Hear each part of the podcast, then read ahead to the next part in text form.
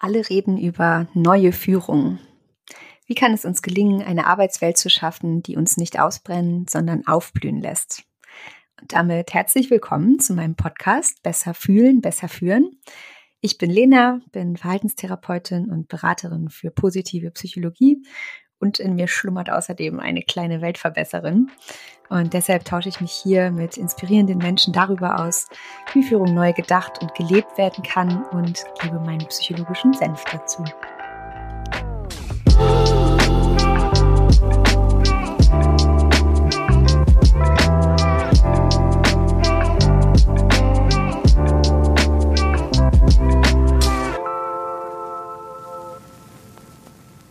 Ihr kennt sicherlich alle den berühmten Dyson-Staubsauger.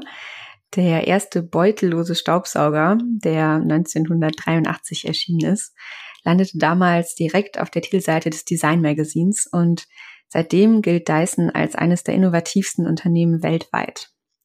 Warum erzähle ich euch das? James Dyson und sein Team haben sich damals nicht einfach hingesetzt und haben dann beim ersten Versuch dieses Erfolgskonzept entwickelt. Es hat, Achtung, 5127 Prototypen gebraucht, bis das finale Modell endlich auf den Markt kam. Heute spreche ich mit Phyllis über das Thema einfach machen. Ich muss gestehen, dass ich mich sehr schwer getan habe, für die Folge einen passenden Titel zu finden, weil wir im Gespräch einfach über viele Themen gesprochen haben, die man locker als Titel hätte nehmen können. Über den Mut, Neues auszuprobieren, eine gute Fehlerkultur, bedürfnisorientierte Arbeitswelt, naja, und eben einfach ins Machen kommen.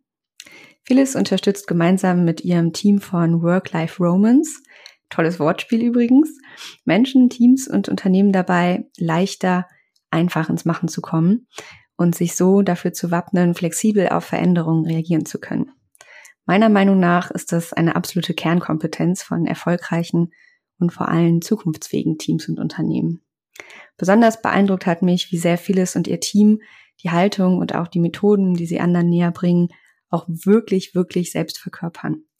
Sie hat deshalb auch viele Beispiele aus ihrer eigenen Erfahrung als Führungskraft und auch als Teammitglied mit eingebracht. Und ich muss sagen, ich hatte so einige Aha-Momente, die ich im Anschluss an unser gemeinsames Gespräch mit euch gerne teilen möchte. Und damit wünsche ich euch ganz viel Spaß bei der heutigen Folge. Ich freue mich total, dass du heute dabei bist. Ähm, und äh, ja, wir heute über das Thema Prototyping sprechen und um eine Unternehmenskultur, die zum Ausprobieren einlädt und ermuntert. Äh, was da alles hintersteckt, werden wir noch im weiteren Verlauf irgendwie so ein bisschen lüften. Ähm, bevor wir gleich starten, stell dich doch mal kurz vor, wer bist du und was machst du eigentlich so? Ja, vielen, vielen Dank erstmal, dass ich da sein darf, Lena. Ich freue mich sehr. Mein Name ist Phyllis und ich bin gerade dabei, eine kleine Firma zu übernehmen als Geschäftsführerin und Gesellschafterin. Und ich darf mich tagtäglich äh, mit sehr schönen Dingen beschäftigen. Und zwar helfen wir mit unserem Unternehmen Menschen dabei, ihre eigenen Bedürfnisse zu entdecken und im beruflichen Kontext auszuleben und ihre Karriere eben anhand dessen zu gestalten. Und die Firma nennt sich Work-Life Romance. Das heißt, wir helfen Menschen halt dabei, ihre eigene Work-Life Romance zu gestalten. Und zwar mit der Coaching-Methode Live Design, die die beiden Gründer nach Deutschland gebracht haben. Und ich bin selber auch teilweise noch als Coach in Workshops unterwegs, aber vorrangig kümmere ich mich natürlich eher so um die strategische Ausrichtung des gesamten Unternehmens mit meinem kleinen Team. Okay, vielen Dank. Ich bin super froh, dass du da bist, weil du irgendwie so viele Komponenten vereinst. Also ich finde die Arbeit, die ihr inhaltlich macht, natürlich auch äh, aus psychologischer Sicht super spannend. Also das bringt meine Augen absolut zum Leuchten, äh, was du jetzt nicht sehen kannst durch die Aufnahme. Ähm, und äh, ich finde es auch super schön, dass du quasi nachher noch so ein bisschen was berichten kannst äh, darüber, wie ja dein Start in die Führungsverantwortung auch war und wie es dir einfach auch in dieser Rolle geht und du die Ansätze auch auf euer Team quasi ummünzt. Ähm, als Eisbrecherfrage vorab, die Frage bekommen ja alle gestellt. Der Podcast heißt ja besser fühlen, besser führen. Und äh, ja, so wie alle bekommst auch du die Frage gestellt, was verbindest du denn mit dem Wortspiel? Also erstmal verbinde ich damit auf jeden Fall, dass Emotionen im beruflichen Kontext immer wichtiger werden und das finde ich großartig.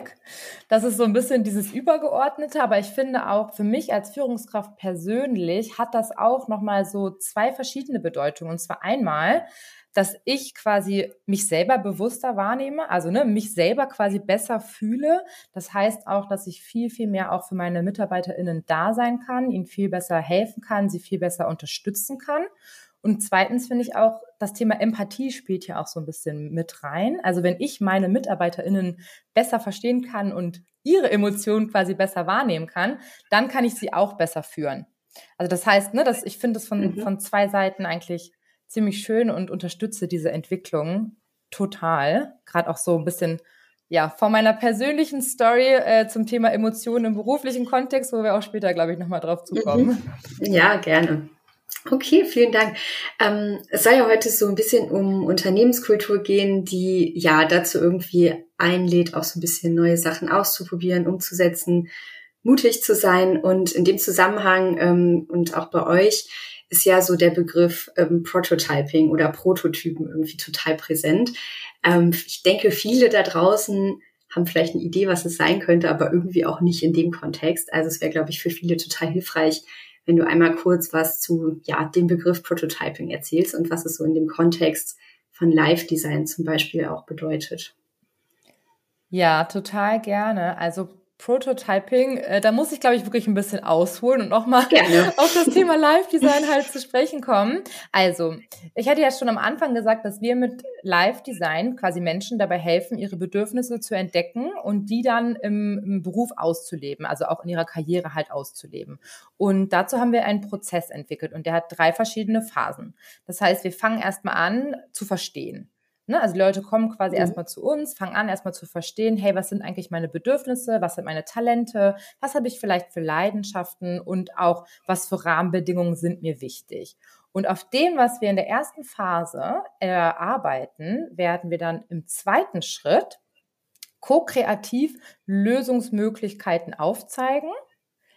Dann entscheiden wir uns quasi für eine Idee und setzen die dann in Form von einem Prototypen um. Mhm. Und das ist quasi der klassische Live-Design-Prozess. Und das Schöne daran ist, dass wir dabei iterativ vorgehen. Das heißt, wenn jetzt eine Person einmal diese drei Phasen durchlebt hat, erlebt hat und halt Sachen auch schon umgesetzt hat, ist es damit natürlich noch nicht getan. Sondern was machen wir, wenn der erste Prototyp umgesetzt ist? Wir reflektieren erstmal, wie war das jetzt eigentlich? Hat meine Idee den Realitätscheck bestanden? Und dann mhm. geht es daran, kontinuierlich das zu verbessern. Na, also immer wieder kleine Dinge zu verändern, immer wieder zu reflektieren, passt das noch zu mir? Passt das noch zu dem, was ich mir vorgestellt habe? Und durch dieses iterative Vorgehen drehen die immer wieder Schleifen und kommen irgendwann zu ihrer Work-Life-Romance. Und was heißt das jetzt aber für die Führung? also um jetzt mal diesen, diesen, diesen Switch quasi hinzubekommen, weg von halt Live-Design im beruflichen Kontext für eine Einzelperson. Wir im Team leben im Prinzip diesen Prozess in allen unseren Lebensbereichen und mhm. auch in der Zusammenarbeit innerhalb des Teams. Ähm, also das heißt, wir testen halt ganz, ganz viele unserer Ideen in Form von Prototypen. Wir gucken erstmal im Team, okay, was sind unsere Bedürfnisse? Das heißt, jedes Teammitglied hat da auch die Möglichkeit, ähm, ne, die eigenen Bedürfnisse auch zu äußern, wenn es jetzt zum Beispiel darum geht, dass wir ein neues Meeting-Konzept entwickeln. Mhm. Da wird erstmal geschaut, okay, was wollen eigentlich alle? Was ist denn jetzt wirklich den einzelnen Teammitgliedern wichtig? Und dann gucken wir gemeinsam auch wieder, wie könnte eine Lösung dafür aussehen und entwickeln dann einen Prototypen und testen das dann immer mit dem Wissen halt, dass wir iterativ das verbessern können. Ne? Das mhm. heißt, mhm. wir testen quasi so eine kleinstmögliche Version im Prinzip und gucken dann, ob das für uns funktioniert oder ob wir da eventuell noch was verbessern müssen. Und das kann ich schon mal vorwegnehmen. Den ersten Prototypen, den wir starten, der hält eigentlich nie durch. Also, das ist ja, glaube ich, auch so eines der Grundprinzipien. Ne? Genau, genau, mhm. der wird eigentlich immer, immer irgendwann geskippt, also weil der einfach dann natürlich nach und nach immer mehr verändert wird. Aber was mhm. halt so cool daran ist, ist dadurch, dass wir von vornherein sagen, okay, wir machen das in einem Prototypen. Wir wollen gar nicht im ersten Schritt eine perfekte Lösung haben. Dadurch ja. kommen wir halt super schnell in die Umsetzung. Ja, ja, total. Und also ich gebe ja immer auch so ein bisschen meinen psychologischen Senf dazu, ähm, so nenne ich das immer.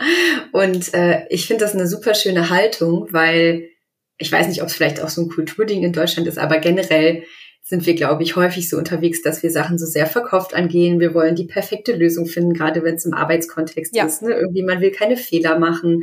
Und äh, so wie du es beschrieben hast, finde ich, klingt das irgendwie total angenehm, weil man einfach den Kopf so ein bisschen aufmachen kann und ausprobieren kann. Also es hat irgendwie auch so ein bisschen ähm, was von ja Neugierde und was Spielerisches, was ja auch total, also psychologisch gesehen total wertvolle Emotionen und Zustände auch sind, weil die auch einfach Kreativität irgendwie fördern. Ja, total, total. Und das ist uns auch ganz, ganz wichtig, weil Veränderung, das ist ja eine Veränderung auch in einer gewissen Art und Weise, ne, ist natürlich immer auch mit so einem gewissen Schmerz verbunden. Und mhm. deswegen ähm, versuchen wir das so ein bisschen aufzulockern, halt, indem wir es, so wie du sagst, so ein bisschen spielerischer machen, ähm, das eher als experimentieren und ausprobieren sehen ohne halt zu sagen, okay, wir haben jetzt eine Idee und wenn wir es jetzt umsetzen, brauchen wir diesen Masterplan, planen jeden einzelnen Schritt durch. Das hat im Live dann halt nichts zu suchen. Ne? Also mhm. wir machen halt einfach und gucken dann mal, was so passiert. Und ähm, ja, dabei fallen wir natürlich auch manchmal auf die Nase, aber das gehört halt irgendwie auch dazu. Und ich finde das eine super schöne Art zu arbeiten, auch äh, im Team einfach. Ja, ja, ich glaube auch, also es klingt so, wenn man sich so eingespielt hat, dass es echt super wertvoll sein kann. Warum ähm, ist dir das Thema denn so wichtig? Also was war auch so deine, dein persönlicher Weg oder äh, was ist deine persönliche Motivation, dass du das jetzt einfach auch als Herzensthema mitgebracht hast? Also bei mir ist das sehr, sehr persönlich tatsächlich. Ähm, Gerade auch, deswegen bin ich auch ähm, total happy, dass du diesen Podcast machst zu dem Thema. Also mehr Emotionen im Job ist für mich persönlich auch total wichtig, weil ich tatsächlich richtig, richtig lange im beruflichen Kontext so eine Maske getragen habe und mich sehr, sehr stark verstellt habe, um halt einfach schnell aufzusteigen und in dieses hm, Konzept der Arbeitswelt quasi reinzupassen. Und das hat bei mir dann letztendlich tatsächlich in einem Bore-out gemündet. Also mit Mitte 20 habe ich die Diagnose bekommen und war da wirklich sehr ähm, psychisch und physisch belastet dadurch. Und habe da das erste Mal angefangen, auch so ein bisschen Führungskultur an sich zu hinterfragen, Unternehmenskulturen zu hinterfragen und bin dann auf meinem Weg quasi aus der Krankheit raus äh, zu Live-Design gekommen. Mhm. Und also quasi in der Selbsterfahrung, oder? Genau, genau. Ja. Also ich wusste halt schon tatsächlich direkt, wo ich gestartet bin, dass ich irgendwann mal ein Team übernehmen möchte und habe auch so eine ganz klassische Führungskräfte-Management-Ausbildung in der Immobilienbranche allerdings, ne? Aber mhm. ich wusste das quasi schon immer, habe aber diese hierarchischen Strukturen, die in den Unternehmen und in den Konzernen, wo ich war, mh, lange nicht hinterfragt. Und das war dann quasi für mich dieses Bore-out der Auslöser, wo ich gedacht habe, hey, es muss doch auch noch andere Art von Führen geben, wo Menschen wichtig sind, wo Menschen im Mittelpunkt stehen. Und mhm. genau das ist es ja bei Live Design. Ja, ja, total schön. Und ähm, ihr vertretet ja auch so ein bisschen die Haltung, das in die Arbeitswelt zu bringen. Also ihr bietet auch Workshops für Einzelpersonen an, aber ihr arbeitet ja auch mit Unternehmen und genau. Führungskräften zusammen. Äh, warum ist es da denn wichtig, so ja Prototyping oder auch die ganze Haltung mit in die Arbeitswelt zu tragen. Ich finde, das ist total befreiend. Also ich kann das auch in einer Zusammenarbeit im Team sagen. Hm, ich habe das Gefühl, dass bei uns doch dieser Perfektionismus, ne, dieses Sachen perfekt mhm. machen, was du auch schon meintest, so mit diesen, mit diesen Plänen, ähm, jeden Schritt so, so gut es geht zu kalkulieren, das ist noch so weit verbreitet und dadurch nehmen wir uns selber als Unternehmen auch so viel Geschwindigkeit. Ja, also ich habe manchmal ja. das Gefühl, dass dadurch so viel auch verpasst wird, ne? Weil man einfach erstmal lieber eine Woche plant und dann erst umsetzt, statt direkt umzusetzen, eine Woche lernen kann und dann ja schon viel, viel weiter ist, wenn man einfach mal Sachen umsetzt oder getestet hätte. Mhm. Das heißt, so ein bisschen die Motivation ist halt auch die Unternehmen so ein bisschen aufzurütteln, ne? Also einmal so diesen Perfektionismus rauszunehmen, den zu ermöglichen, dass auch mehr, mehr Geschwindigkeit einfach da ist. Und ich finde halt diese, diesen Menschenfokus ganz wichtig. Dass wir nicht quasi aber wenn wir auch in Unternehmen gehen, ist es nicht so, dass wir sagen, hier sind unsere Tools, viel Spaß. Sondern das ist halt, genau, genau, sondern es ist halt so, okay, wir nehmen uns die Zeit, wir gucken innerhalb des Teams, und das finde ich als Führungskraft auch super wichtig, innerhalb mhm. des Teams zu gucken, okay, was brauchen wir? Ne, was sind die Bedürfnisse der einzelnen Menschen? Und wie können wir die Tools, die wir jetzt zum Beispiel mitbringen, unsere Live-Design-Tools oder auch andere Tools, wie können die uns unterstützen, eine Lösung zu finden, die für uns als Team passt und die wir dann halt testen können? Ja, das heißt, die Basis ist wirklich so diese Verstehen-Phase, von der du eingangs auch gesprochen hast, zu gucken, ne, wo, wo stehen wir irgendwie, was sind Bedürfnisse, die da sind, was ja auch viel mit diesem Aspekt ja reinfühlen am Anfang zu tun hat. Genau, genau, das ist ganz, ganz wichtig. Das ist der Anfang und das ist natürlich auch im gesamten Prozess einfach wichtig, ne? Weil wir ja auch immer wieder reflektieren. Es bringt ja auch nichts, wenn wir Sachen umsetzen und die dann einfach da so stehen lassen. Also das äh, kann ich vielleicht so aus der Konzernzeit erzählen. Da mhm. sind dann Sachen äh, irgendwie eingeführt worden, wenn man dann nachgefragt hat, ja, warum machen wir das denn so? Ja, das war schon immer so. Mhm. Klassiker, ja. Okay, ähm, bringt uns jetzt nicht so ganz vorwärts, aber gut zu wissen. Und das ist halt bei uns ganz anders. Ne? Also wir machen immer wieder äh, Reviews, wir gucken immer wieder, passt das aktuell noch für uns und wir sind uns auch nicht zu schade und hängen auch nicht so krass an den Ideen, dass wir nicht irgendwann sagen, okay, wir sind da jetzt raus hinausgewachsen. Mhm. Das passt nicht mehr zu uns. Es erfüllt nicht mehr die, die Kriterien, die wir uns anfangs mal gedacht haben, dann machen wir halt was anderes. Ja, also es gibt auch so eine gewisse Freiheit und Flexibilität ne, innerhalb ja, des Teams. Ja, und mir kam auch so der Begriff Leichtigkeit gerade, also dass man irgendwie Voll. auch so ein bisschen, ne, wie wir die Sachen machen, hat nicht direkt was damit zu tun, ne, wer wir irgendwie sind oder das haben wir schon immer so gemacht, sondern wir machen das, was wir machen, weil es im Moment jetzt für uns so halt sehr gut funktioniert. Und wenn sich die Rahmenbedingungen ändern, dann passen wir uns auch flexibel an. Genau. Genau, das ist halt ganz, ganz wichtig. Auch so im Thema Agilität, ne? Also dass man quasi mhm. auch einfach schnell auch auf Veränderungen reagieren kann. Und wir machen uns, also machen uns mal nichts vor, die Welt heute ist ja so schnelllebig. Mhm. Das merke ich ja auch immer wieder als Unternehmerin jetzt. Ne? Wir haben so viele Veränderungen ja auch in den letzten Zeiten so gehabt.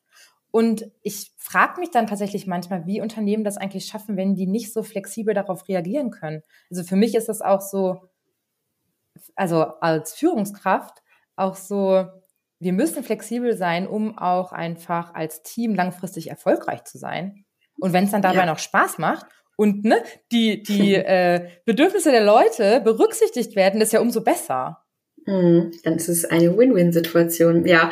Genau. Ähm, wo, woran erkennt man denn jetzt, dass ein Team das Konzept schon umsetzt? Wie sieht das in der Praxis aus? Also vielleicht kannst du ein bisschen auch aus eurem Team erzählen. Ähm, wie setzt ihr das um? Oder vielleicht so ein Best-Practice-Beispiel, was dir einfällt? Ja, also ich fange am besten mal mit so einem Beispiel, glaube ich, an, damit man das ganz gut verstehen kann, wie wir das im Team machen. Und dann würde ich noch mal so ein bisschen was zu dem Kulturthema sagen. Ja, Unternehmenskultur ist halt ein riesengroßer Faktor aus meiner Sicht. Also, ähm, zum Beispiel bei uns, wie das abläuft. Wir haben während der Pandemie, ähm, haben wir uns immer morgens getroffen zu einem Daily. Also wir arbeiten im Team auch äh, agil, das heißt, es gibt dann morgens Dailies, ne, wo wir uns ganz kurz treffen, wo äh, es drei verschiedene Kernfragen bei uns gab. Und die Intention, als das mal eingeführt wurde, 2021, glaube ich, war, dass wir einfach uns als Team täglich sehen möchten, ganz kurzes mhm. Update kriegen und dann kann jeder in seinen Tag starten. Und ihr seid auch komplett remote unterwegs, also an unterschiedlichen Orten, ne? Ähm, die Treffen waren immer remote, genau. Wir mhm. haben ein festes Office, aber da ist es so, dass jede Mitarbeiterin selber entscheiden kann. Mhm. Also es gibt jetzt bei uns keine Anwesenheitspflicht. Genau, sondern wir machen das alles remote. Und dann haben wir aber nach so einem Jahr, anderthalb Jahren festgestellt, dass das gar nicht mehr so zu uns gepasst hat. Dieses Bedürfnis, das wir am Anfang hatten, wir wollen uns jeden Tag sehen, ne? wir wollen uns immer kurz updaten, das hat einfach, wir haben da, sind da ein bisschen drüber hinausgewachsen und unsere Zusammenarbeit als Team hat sich irgendwie verändert. Mhm. Und dann haben wir einfach in einem Daily das mal auf den Tisch gebracht, haben das einfach offen angesprochen. So, ähm, ne, eine Person hatte die hat da sozusagen ein bisschen Stein ins Rollen gebracht, hat einfach geäußert, hey, ich habe das Gefühl, dass das Daily mich mehr behindert, dass es mich mehr einschränkt in meinem täglichen Arbeitsablauf, als dass es mir aktuell hilft. Und dann haben wir auf deren Grundlage einfach alle nochmal, ähm, sind ein bisschen in uns gegangen, haben uns eine Woche später getroffen zu einem Workshop, eine Stunde, mhm. wo wir uns halt diesem Thema gewidmet haben und haben am Ende festgestellt, das Daily ist nichts mehr. Mhm. ähm, das hat sich einfach verändert und dann haben wir es tatsächlich die nächste Woche gekippt. Also es war dann quasi noch eine Woche, haben wir das noch weiter durchgezogen und ab der zweiten Woche haben wir dann ein neues Format als Prototyp erstmal eingeführt und haben im Prinzip darauf so ein bisschen reagiert, dass sich halt die Bedürfnisse verändert haben. Ne? Also wir haben halt gesagt, wir wollen uns nicht mehr täglich sehen, weil wir haben uns in den einzelnen Meetings sowieso täglich gesehen und darüber gesprochen, mhm. sondern wir wollen lieber am Anfang der Woche einen längeren Termin haben, wo wir uns den Überblick geben über die Woche, wo wir auch nochmal äußern können, hey, hier brauche ich Support, hier brauche ich Hilfe, unterstützt mich vielleicht in dem und dem Bereich. Und diese täglichen Meetings sind aber weggefallen. Und das ist der erste Prototyp. Da haben wir jetzt, glaube ich, äh, drei Sitzungen. Nee, gar nicht wahr. Wir haben schon viel mehr Sitzungen gehabt. Sorry. Ich habe gerade überlegt, das wären ja nur drei Wochen. Wir haben, nee, wir machen das jetzt wöchentlich. Genau, funktioniert mhm. super gut. Haben auch die Uhrzeit komplett verändert und haben zusätzlich noch so eine ähm, ein Review quasi eingeführt immer am Ende des Monats. Davon hatten wir jetzt drei, mhm. wo wir halt nochmal auf den Monat so ein bisschen zurückgucken, gemeinsam Erfolge feiern, weil wir halt festgestellt haben, dass das oh, aktuell ja. bei uns ein bisschen zu kurz kommt. Ne? So ein wichtiges Thema, ja. Ähm, dass das einfach ein bisschen zu kurz kommt und dass wir da keinen Raum für haben. Also haben wir einfach diesen Raum dafür geschaffen. Und wir haben jetzt wöchentlich unsere Weeklies, einmal in der Woche und einmal im Monat eben so einen Rückblick wo wir uns einfach gegenseitig mal ein bisschen anfeuern, Erfolge feiern, äh, ein bisschen die Laune hochhalten mhm. und haben einfach wirklich von einer auf die andere Woche halt dieses Daily, weil es nicht mehr zu uns gepasst hat, gecancelt. Ja, cool. Das ähm, klingt wirklich gut. Ich habe gerade so den Gedanken, man braucht dafür aber auch echt so Entschlossenheit im Team. Und ich meine, bei dem Thema geht's vielleicht noch, aber insgesamt denke ich mal, brauchst du auch irgendwie Mut für. Also du wolltest Toll. ja auch noch was zur, zur Unternehmenskultur sagen, aber das sind so Gedanken, die ich gerade so hatte, ja. Muss man auf jeden Fall auch dann als Team so tragen und umsetzen und ähm, mitmachen. Genau, ja. also es muss auch sagen, bei uns funktioniert das natürlich so gut, weil wir ein sehr werteorientiertes Unternehmen auch sind. Also das bedeutet, dass wir alle ähnliche Werte im Unternehmen haben, die uns halt wichtig sind und die wir auch mhm. ausleben. Also deswegen ist auch Unternehmenskultur ein riesengroßer Faktor, was du halt gerade schon meintest. Ne? Wenn wir jetzt im Team zum Beispiel gar nicht diesen Raum gegeben hätten, dass eine Person sagen kann, hey Leute, ich glaube, das Daily passt nicht mehr zu uns, mhm. wäre ja dieser ganze Prozess quasi gar nicht erst gestartet.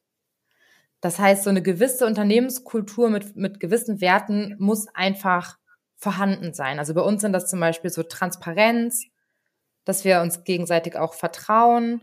Und was beim Prototyping super wichtig ist, zusätzlich zur Unternehmenskultur ist auch so ein kleiner Unterpunkt das Thema Fehlerkultur. Oh ja. also Fehlerkultur, ne? Ähm, ich war schon in einigen Unternehmen, wo überall äh, drauf stand, ja, wir gehen, was stand da immer drauf? Irgendwie Konstruktiv. Sowas. Ja, genau. Und auch so äh, der Umgang mit Fehlern. Jeder kann Fehler machen. So, ne, mit dem Kontext ist das gar nicht dramatisch. Und wenn du aber einen Fehler gemacht hast, wusstest du ganz genau, es gibt eine Konsequenz. Mhm. Also weißt du, wo quasi was draufsteht, was aber nicht drin ist. Ja. Und ja. das funktioniert natürlich im, tatsächlich gerade auch im Prototyping und beim Ausprobieren in Form von Prototypen ehrlicherweise nicht. Weil Fehler gehören einfach bei Prototypen dazu. Ne? Wir haben ja gerade auch den Anspruch, im ersten Schritt, im ersten Versuch kann das nicht perfekt sein. Das heißt, jeder wird Fehler machen. Da ja. kommt man gar nicht drum herum. Es ist schon mit äh, einberechnet sozusagen. Ja, Genau, und gehört auch mhm. dazu, weil ich meine, du probierst mhm. was aus und ein Fehler ist ja eigentlich nur ein Zeichen dafür, dass du was Neues ausprobiert hast, dass du vielleicht mal einen Schritt gegangen bist, den du vorher noch nie gegangen bist, ne? Ja. Dass du auch einfach aus deiner Komfortzone rausgegangen bist. Das heißt, es ist, finde ich, eher was super Positives. Aber wenn du dann so eine Konsequenz gleich, eine negative Konsequenz quasi für jeden Fehler bekommst, dann ist es natürlich logisch, dass es im Kopf irgendwann mit, mit was Negativem auch verbunden wird. Ja, da möchte ich gerne nochmal psychologischen Senf dazu geben. Ja, gerne. Und zwar ähm, gibt es das Konzept äh, der erlernten Hilflosigkeit. Keine Ahnung, hast du davon ja, schon mal ja. was gehört? Ja. Äh, ich erzähle es trotzdem für alle anderen auch gern nochmal. Mm, und zwar, das, das kam mir gerade so direkt, ähm, das ist ein Konzept, was vor allem auch, wie so einige äh, ja, psychologische Grundlagenforschung leider an, an Tieren damals äh, durchgeführt wurde. Also und zwar wird das mit Ratten gemacht. Und die wurden in einen kleinen Kasten gesetzt, also eine kleine Ratte im Kasten.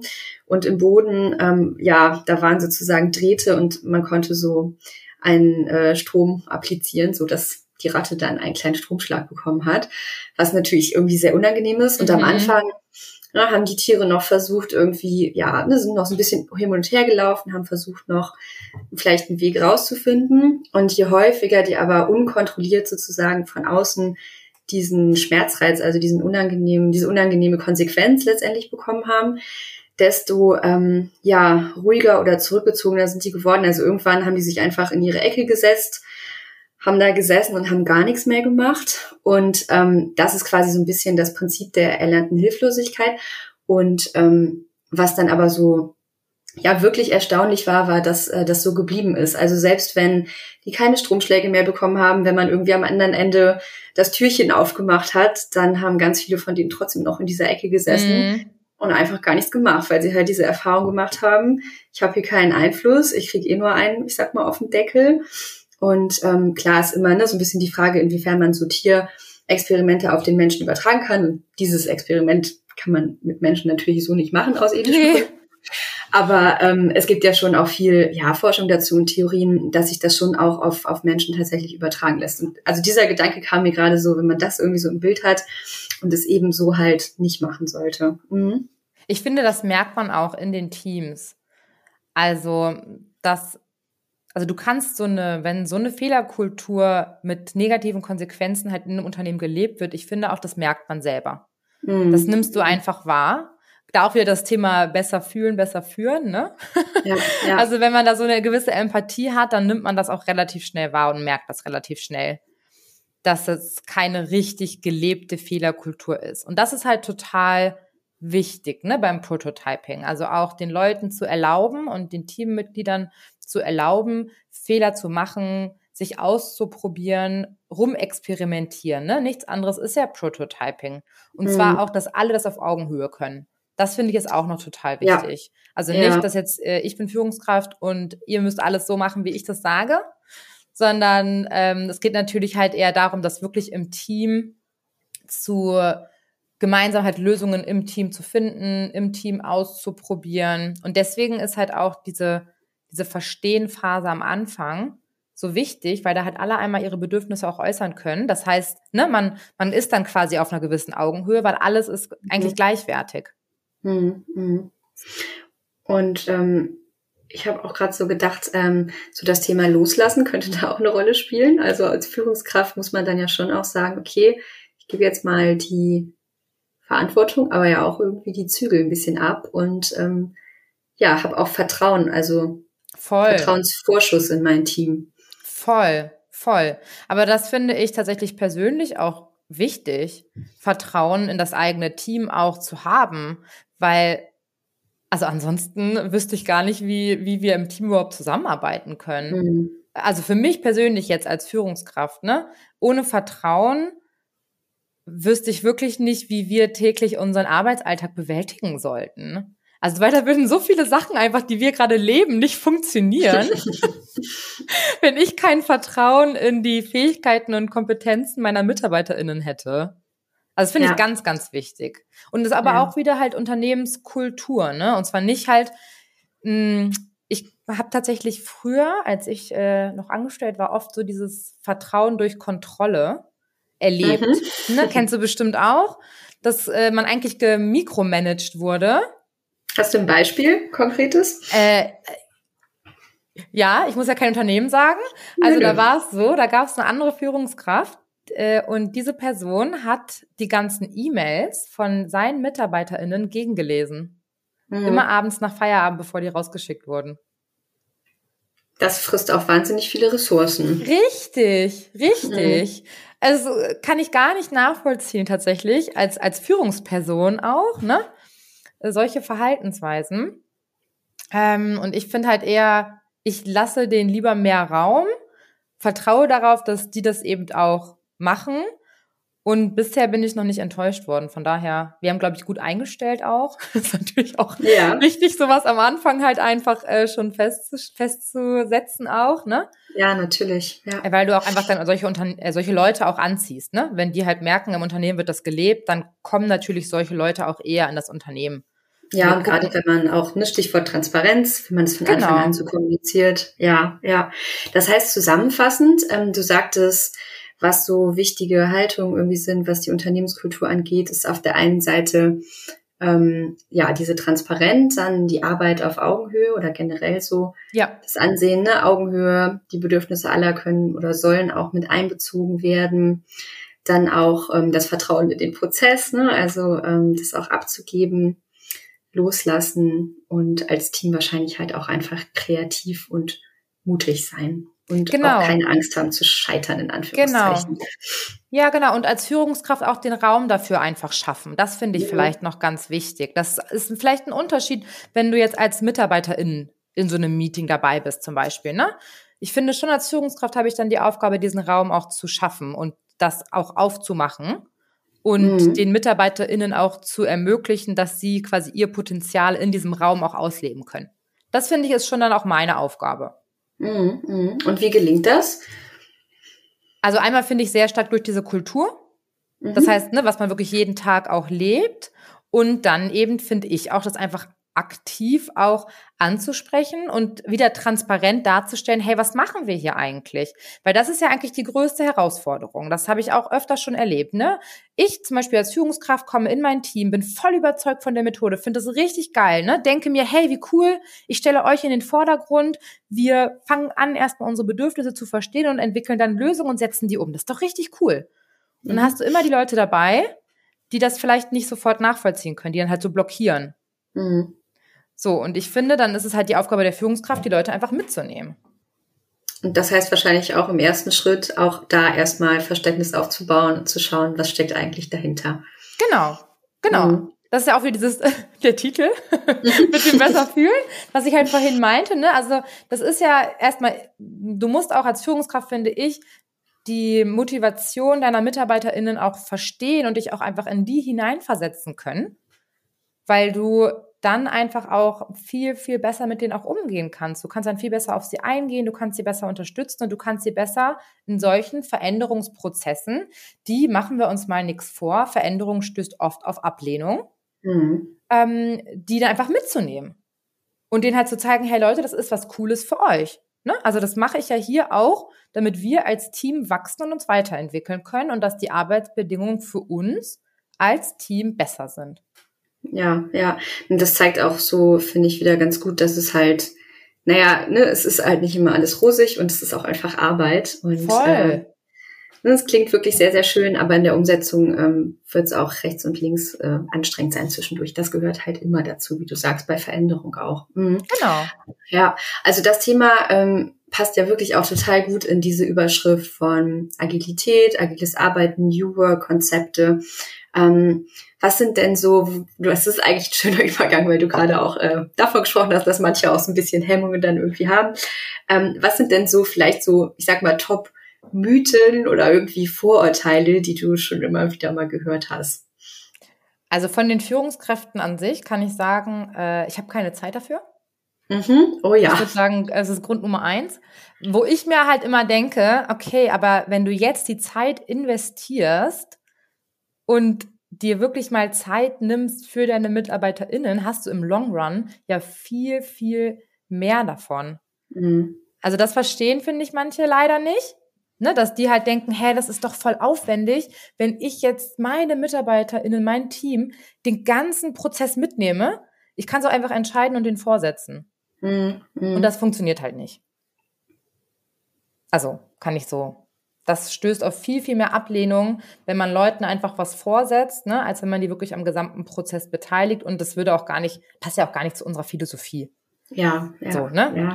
Mhm. Also das ist so ein riesengroßes Thema, dass die jetzt sagen, ich habe keine Zeit. Und dann äh, dazu passt tatsächlich auch so, äh, das klappt eh nicht bei uns. Mhm. Woanders klappt es gut und es klingt auch gut, aber nicht bei uns. Ja, genau. Und dann denke ich mir manchmal so, ja, vielleicht aber auch, weil ihr eure Leute nicht auf dem gesamten Prozess mitgenommen habt bisher.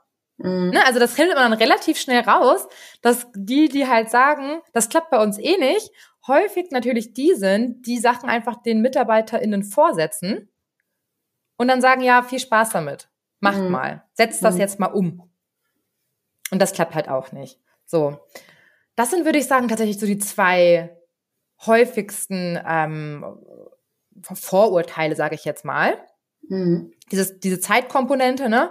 Und dann, das klappt bei uns sowieso nicht. Oder halt, was so ähnlich ist, das ähm, bringt bei uns nichts. Also immer diese mhm. Einschränkung mit, bei uns im Team klappt das nicht. Ja, und ähm, habt ihr da schon einen Weg gefunden, damit umzugehen? Also es ist da ja auch immer so ein bisschen, finde ich, so eine Gratwanderung. Also ich äh, kriege das auch mit so mit meinen Themen, auch mit äh, Positive Leadership und positiver Psychologie, dass ähm, das für mich auch so eine Gratwanderung ist, zu schauen, okay, Inwiefern ähm, nimmt man Leute mit, die eh sagen, das klingt gut, ne, da will ich mich informieren, das ist immer der leichte Weg. Und äh, wie geht man aber eben auch mit Leuten um, die sagen, ja, wir haben schon so ein bisschen Veränderungsdruck, aber wie du halt schon sagtest, ne, es klingt gut, aber bei uns klappt es nicht. Also die dann noch so ein bisschen skeptisch sind. Wie ist da so eure Herangehensweise? Also nehmt ihr die Leute mit ins Boot oder sagt ihr vielleicht auch irgendwann, na gut, dann ist jetzt nicht der richtige Zeitpunkt? Wie, wie geht ihr das so an?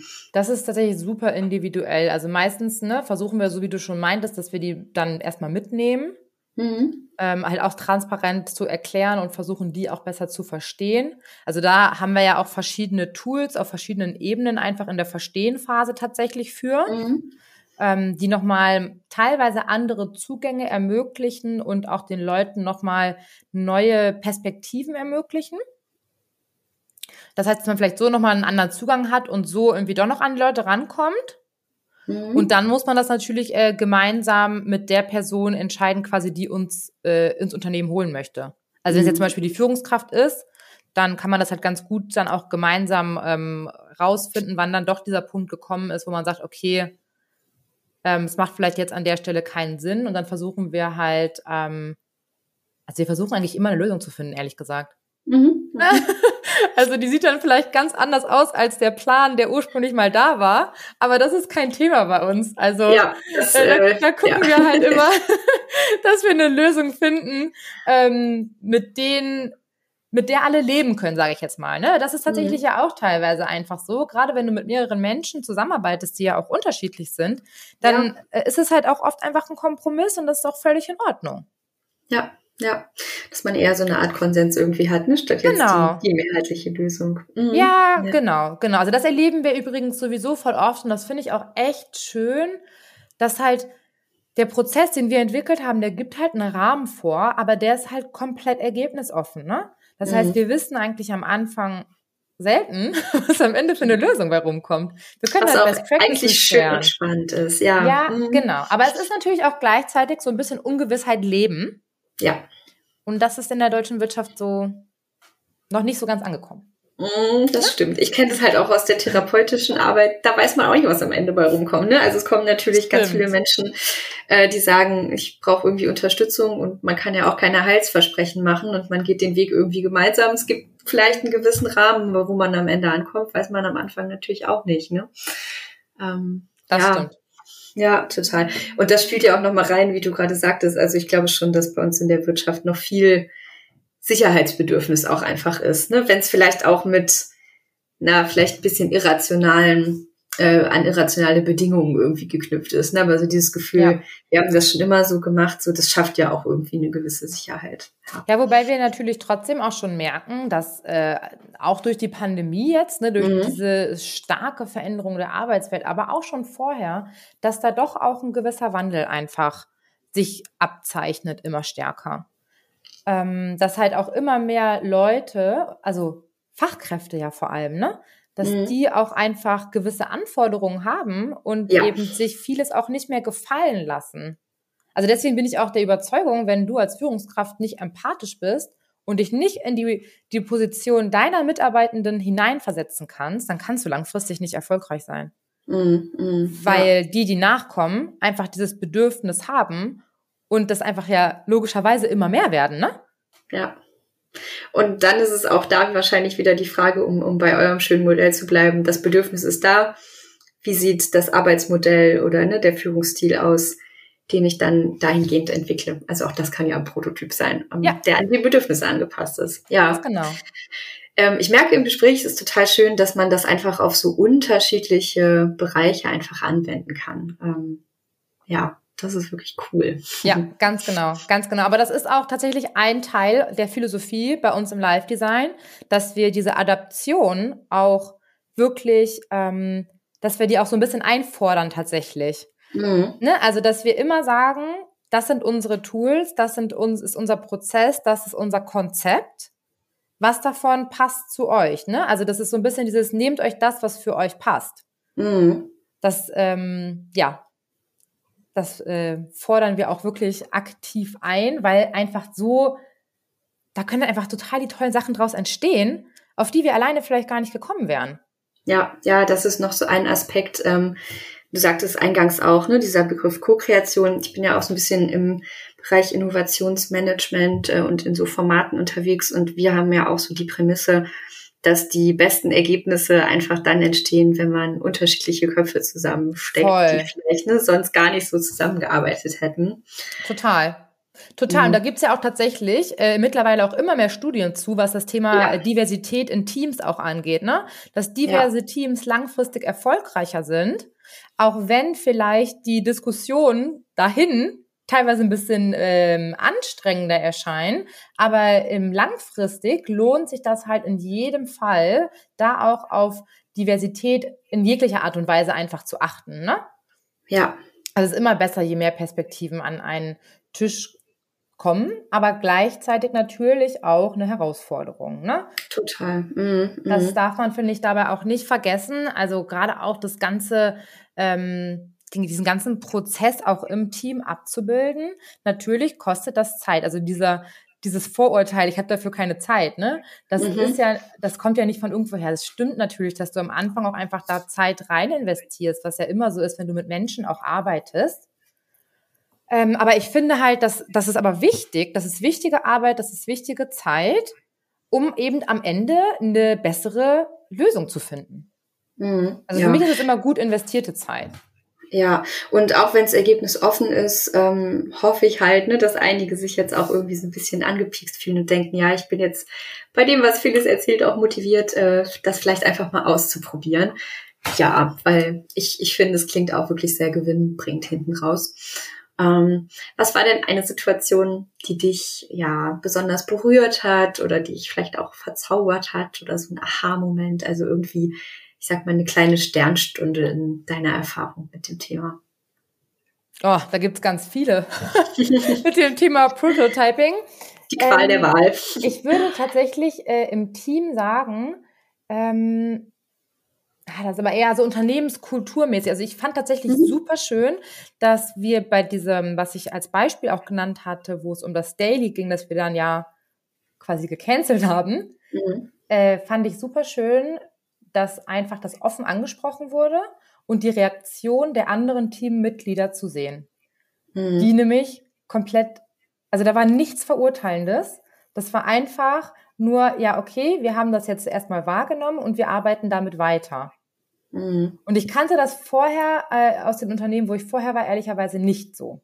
Mhm. Ne, wenn da mhm. jemand darauf hingewiesen wurde, hey, du hast doch mal ein Meeting eingeführt, das finde ich jetzt aber nicht mehr so passend, können wir das verändern?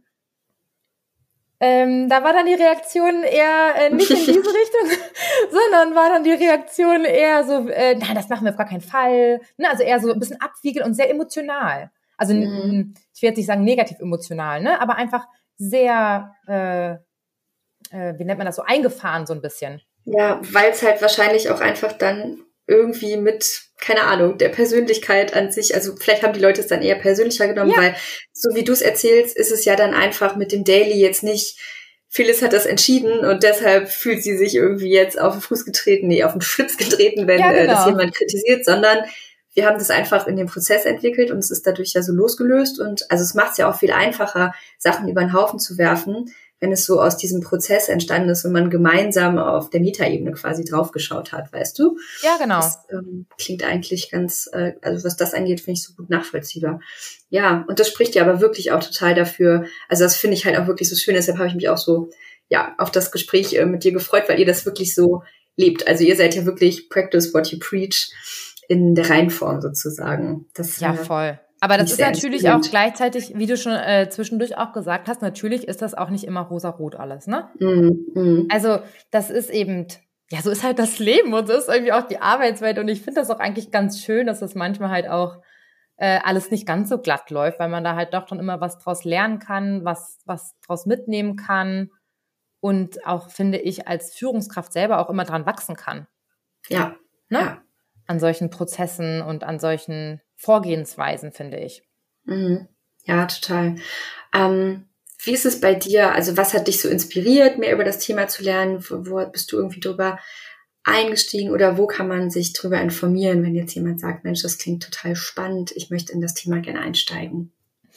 Also ich bin ja, wie ich eingangs schon gesagt hatte, aus einer sehr, sehr persönlichen Motivation ja auf meine äh, Live-Design-Reise quasi gestartet, beziehungsweise die Reise, die mich dann letztendlich dahin gebracht hat. Mhm. Ähm, weil halt einfach bei mir, ich ja wusste, so kann ich nicht weitermachen und ich möchte nicht in diesem Umfeld bleiben, ne, wo ich damals einfach war mit der Krankheit und so. Mhm. Ähm, das heißt, da habe ich mich ganz, ganz viel in diese Richtung hin orientiert. Und ja, wenn jetzt jemand, der zuhört, hier Lust auf Live-Design hat, dann könnt ihr jetzt natürlich äh, gerne bei uns melden. Mhm. Ähm, also wir bieten halt an einmal das klassische Live-Design, ne, wo es wirklich darum geht, äh, ich bin in meinem Job unzufrieden, ich bin vielleicht auch in meinem Leben ein bisschen unzufrieden und ich würde gerne aktiv was verändern. Das heißt, dafür haben wir Workshops, aber wir gehen eben auch selber in Unternehmen und begleiten Prozesse. Das heißt zum Beispiel ähm, hatten wir jetzt ein, zwei Teams, die zusammengelegt wurden mit einer neuen Führungskraft da machen wir dann zum Beispiel Teamentwicklung. Da funktioniert dieser, diese Vorgehensweise mit dem Prozess halt perfekt, ne? Mhm. wo wir quasi dabei helfen, dass die Teams sich einfach finden können und weiterentwickeln können. Ähm, genau, das heißt, wir unter, äh, unterstützen Unternehmen selber und wer gerne liest, es gibt ein Buch von uns tatsächlich. Ah, cool, ja. Ja, äh, das nennt sich Design Your Life im Campus Verlag erschienen. Da gibt's auch nochmal richtig, richtig viele Informationen zu dem Thema Live-Design und wie das eigentlich alles so ähm, entstanden ist, auch weil das Buch auch schon ein bisschen älter ist. Und ansonsten äh, freue ich mich über jede Person, die sich bei mir meldet, ehrlich gesagt. Ja. Also, jede Person, die Live-Design interessiert ist. Ja. Über welchen Austausch würdest du dich freuen? Gibt es vielleicht auch noch Fragen, die du quasi, äh, ne, wo du sagst, da hätte ich gerne Input zu, da würde ich gerne in den Austausch gehen. Ähm, ich werde alle Kontaktdaten ne, und auch ähm, das Buch, was du gerade gesagt hast, äh, unten in den Show Notes verlinken. Ähm, ja, worüber würdest du dich freuen? Über welchen Austausch? Also ich würde mich total freuen, einfach mal von ähm, anderen Führungskräften auch zu äh, erfahren, wie die vielleicht in ihrem Team auch so Veränderungsprozesse voranbringen. Mhm. Ähm, das finde ich total spannend und falls vielleicht sich auch jemand schon mal mit dem Thema Prototyping auf eine ganz andere Art und Weise äh, auseinandergesetzt hat und da vielleicht auch ne, gewisse Komponenten davon im eigenen Team umsetzt, das finde ich auch richtig spannend. Mhm. Also okay. so einen ganz anderen Zugang vielleicht mal zu dem Thema. Ja, ja, den darüber Horizont erweitern. Auch, genau, genau, darüber würde ich mich auch richtig, richtig freuen. Mhm. Okay, dann äh, zum Abschluss, liebe Phyllis, äh, jetzt für alle Teammitglieder, für alle Führungskräfte, die den Podcast gehört haben und sich denken, so, das will ich irgendwie auch umsetzen. Was ist so ein erster Schritt, den äh, man heute oder vielleicht morgen schon umsetzen kann? Ich würde mal einen ganz praktikablen Schritt sagen. Sehr gerne. Der wirklich super praktikabel ist und ganz schnell umzusetzen. äh, tatsächlich einfach mal, ähm, also als Teammitglied die eigene Führungskraft einfach mal anzusprechen, ob man vielleicht mal so ein Meeting machen kann, ne, mhm. wo man einfach über die Zusammenarbeit im Team mal aktiv spricht und sich Gedanken macht. Und als Führungskraft eben genau das Gleiche. Ähm, einen Termin mit dem eigenen Team einzustellen, um sich über ihre Bedürfnisse einfach mal offen auszutauschen. Also quasi diesen Raum zu schaffen, als Grundlage für einen Prototypen, der halt irgendwann mal entstehen kann. Mhm. Das wäre so ja. super praktikabel. Und vielleicht darüber hinaus noch, ähm, das kann jede Person machen, sich auch einfach die eigenen Bedürfnisse im beruflichen Kontext dann bewusst zu machen. Mhm. das finde ich halt auch ganz, ganz wichtig. Ne? Also dieses Thema, was mache ich eigentlich den ganzen Tag?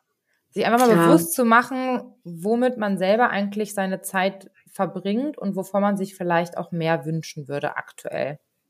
Ja, total. Und total. das dann in so ein Meeting quasi mit reinzunehmen. Also mhm. Also das finde ich wichtig. Einmal selbst bewusst fühlen mhm. und dann eben ähm, einen Raum zu schaffen oder einzufordern. Ich finde, das geht von beiden Seiten. Ja, ja. Ah, cool. Das ist wirklich was schön Praktisches und äh, Handfestes. Falls das irgendjemand ausprobiert und es ins Rollen bringt, äh, teilt gerne eure Erfahrungen mit uns. Ähm, Auf jeden Fall. Ja. Phyllis, ich danke dir. Ähm, es war ein richtig cooles Gespräch. Ähm, ich fand es sehr, ja, energetisiert und inspirierend irgendwie. Also ich äh, habe total gerne mit dir gesprochen und zugehört. Und ähm, ich finde, man merkt auch einfach, dass du für dieses Thema brennst und dass ihr das so lebt und das durch äh, jede Faser geht. Also Danke. das war ja. sehr schön. Hat mir auch sehr, sehr viel Spaß gemacht. Vielen, vielen Dank auch äh, für deine Zeit und das wundervolle Gespräch. Das war die Folge. Einfach mal ins Machen kommen. Ich fand Phyllis super energetisierend und inspirierend und ähm, ich nehme vor allem mit, dass es neben den ganzen Methoden halt auch doch sehr, sehr viel um die Haltung und die generelle Stimmung im Team geht. Und ich finde, das zeigt mal wieder, wie wichtig das Thema Beziehung eigentlich ist. Ähm, und besonders wenn es darum geht, gemeinsam ins Arbeiten zu kommen und eine gute Basis für ja alles andere eigentlich zu schaffen. Und um einfach mal ins Machen zu kommen, was ja so einfach klingt, braucht es dann eben doch einfach diese Basis ähm, von ja Vertrauenheit, Offenheit und aber auch ähm, so ein bisschen Selbstöffnung und Selbstreflexion, gerade wenn es darum geht, gemeinsam als Team zu schauen, wie wollen wir eigentlich zusammenarbeiten. Und ich finde auch eine gute Portion Mut, gemeinsam überhaupt in so einen ergebnisoffenen Prozess einzusteigen. Und ähm, ja, ich hoffe, dass ihr euch auch ein bisschen habt anstecken lassen, äh, mutig zu sein und einige von den Impulsen mitzunehmen und in euren Arbeitsalltag zu tragen. Ja, jetzt seid ihr an der Reihe. Wie hat euch die heutige Folge gefallen? Zu welchen Themen möchtet ihr in Zukunft vielleicht auch mehr erfahren? Wen muss ich unbedingt interviewen? Wie immer findet ihr meine Kontakte und auch die von Phyllis in den Show Notes. Und ja, ich hoffe, ihr fühlt euch und führt ein bisschen besser als noch vor dieser Folge. Bis zum nächsten Mal, eure Lena.